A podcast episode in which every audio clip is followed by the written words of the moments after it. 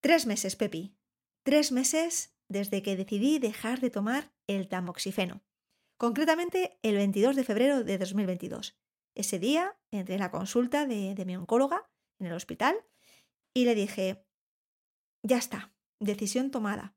Han supuesto muchos meses de darle vuelta, pero bueno, el tamoxifeno está creando unos efectos secundarios, me está generando unos efectos secundarios que a su vez me, me obliga a ver a otros especialistas que a su vez me hacen tomar más y más química. Ya llega un momento en que mi cuerpo lo rechaza. Estoy escuchando a mi cuerpo y mi cuerpo no me deja tomar la pastilla. No la tragaba. Lo explico todo muy bien en el capítulo 20. El hecho es que han pasado tres meses. Y en este capítulo os quiero contar cuáles han sido los efectos de dejar el tratamiento durante estos tres meses, qué es lo que he vivido. Y bueno, esto es lo que he vivido yo, pero seguramente ya sabéis que cada cuerpo es diferente y habrá otras compañeras que hayan dejado de tomar el tamoxifeno y hayan vivido otras cosas diferentes. Yo os hablo de mi historia personal, de lo que he vivido durante estos 90 días. Y ahora sí, antes de meternos en materia, si aún no sigues el canal de Pepis Club en Instagram, te invito a que lo hagas ahora. Y de la misma forma que te suscribas al canal de Pepis Podcast, de cada jueves a las 7 saco un nuevo episodio. Ahora sí, vamos al lío.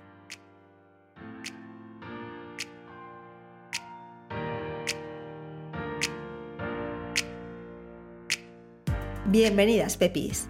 Este es nuestro espacio íntimo, un espacio para mujeres que como tú, como yo, hemos superado un cáncer de mama. También para mujeres que actualmente lo están superando. Soy Rocío García y en 2015 fui diagnosticada con cáncer ER2. Aquí, en este espacio, en el podcast de Pepis, quiero volcar todos mis aprendizajes, también todos los miedos que he superado, todas mis creencias limitantes, todo lo que voy conquistando. Quiero que esto sea un espacio de crecimiento, de acompañamiento y que juntas lo hagamos más grande. Comenzamos.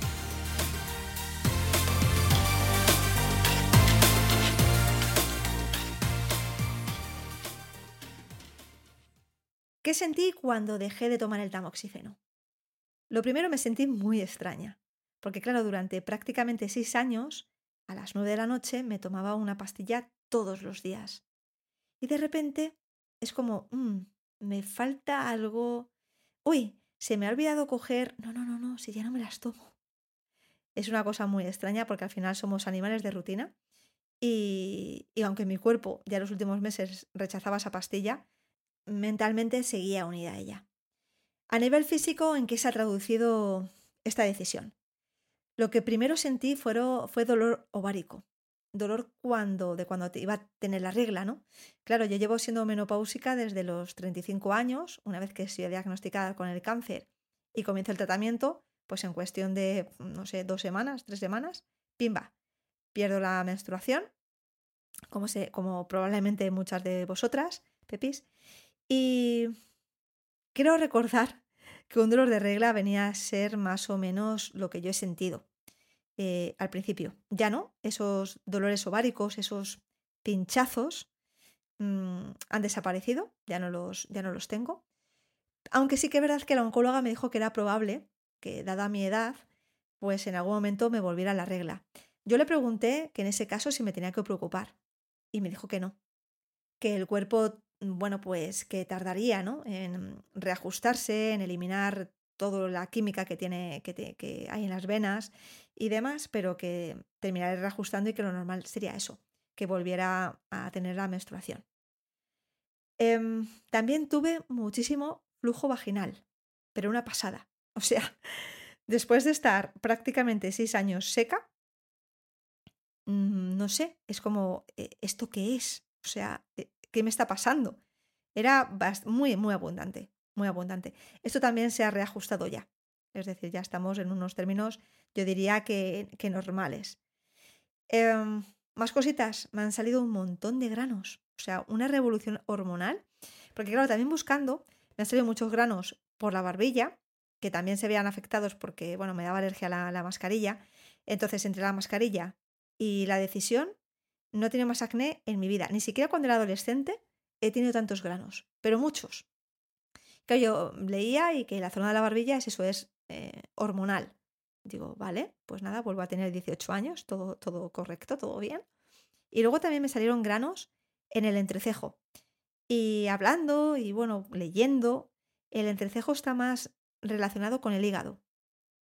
Entonces he puesto mucho foco a eso mismo, a la limpieza de, hígado, a la desintoxicación, porque evidentemente mi cuerpo está echando. El, acné al final también eh, habla un poco de, de, la calidad de esa sangre, ¿no? De los niveles de esa sangre y, y demás. Entonces, bueno, ahí le estoy ayudando con la alimentación bastante, con el deporte y por supuesto con los buenos pensamientos. Pero vamos, acné, una pasada. Em, también la actividad del hígado lo notaba en la lengua, porque yo siempre me levantaba con la lengua muy bien y a veces me levantaba con la lengua con, bueno, o muy blanca o un color amarillento. Ahora al final de este podcast te voy a contar una anécdota divertida que me ha pasado para que no te pase a ti. Em, uno de los efectos que no he contado y para mí fue como brutal, brutal, ya no era a nivel físico, sino que era a nivel emocional. Primero, un cansancio increíble. O sea, estuve semanas, mm, por lo menos 10 días, 12 días, durmiendo muchísimo y sintiéndome muy cansada y con muchísima pereza. Yo no soy particularmente perezosa, no me cuesta llevar las cosas a la acción. Mm, creo que no, no tengo, tengo otras faltas, otras debilidades, otras cosas que me cuestan, pero esta no es una de ellas. E, y sin embargo estaba que me costaba la vida. O sea, ponerme objetivos, levantarme de la cama e ir a por ellos, me costaba la vida. Era como, si es que no tengo fuerzas, si es que no tengo energía. ¿Sabéis habéis escuchado el capítulo 29? Eh, justo se hablaba de esto, ¿no? De cuando el hígado está sobrecargado, claro, está limpiando y está, bueno, pues no, no en los niveles óptimos, eso también se traduce en fatiga, en cansancio, en baja energía, en dolores de cabeza.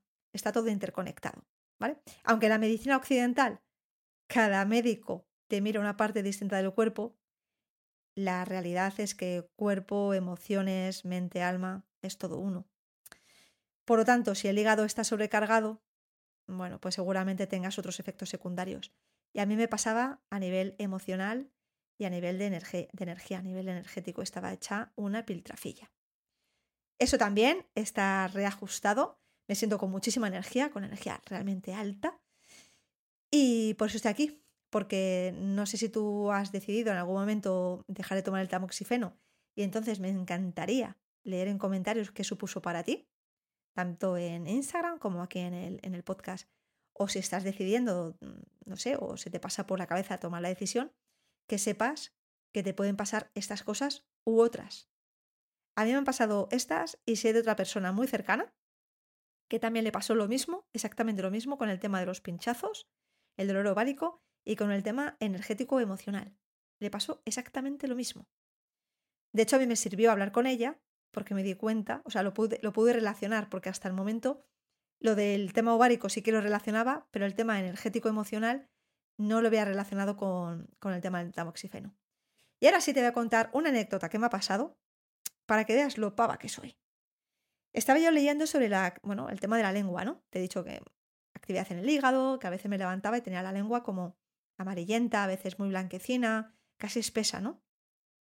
Entonces, em, yo escuché, bueno, una vez hablando en la, tienda ecológica, que el aceite de coco era muy bueno para hacerse enjuagues bucales naturales y para eliminar bacterias, ¿no? Como tiene muchas propiedades antibacterianas, el aceite de coco con su ácido láurico, pues para el tema de gingivitis, para el tema de inflamación, para el tema de mal aliento. Resulta que esto es una práctica de la medicina ayurveda, yo no tenía ni idea, que se llama oil, oil pulling, ¿vale? ¿Qué pasa?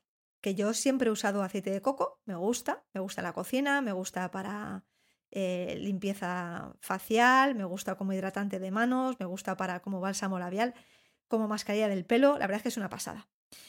Bien, pues yo como escuché esto de la limpieza, bueno, lo escuché, lo hablé con esa chica de la tienda ecológica, lo de la limpieza mm, de boca, dije, ah, pues bueno, pues en ayunas me cojo una cucharada de aceite de coco, enjuago, tu, tu, tu, escupo y, sigo a lo mío y digo, ¡ay, qué maravilla!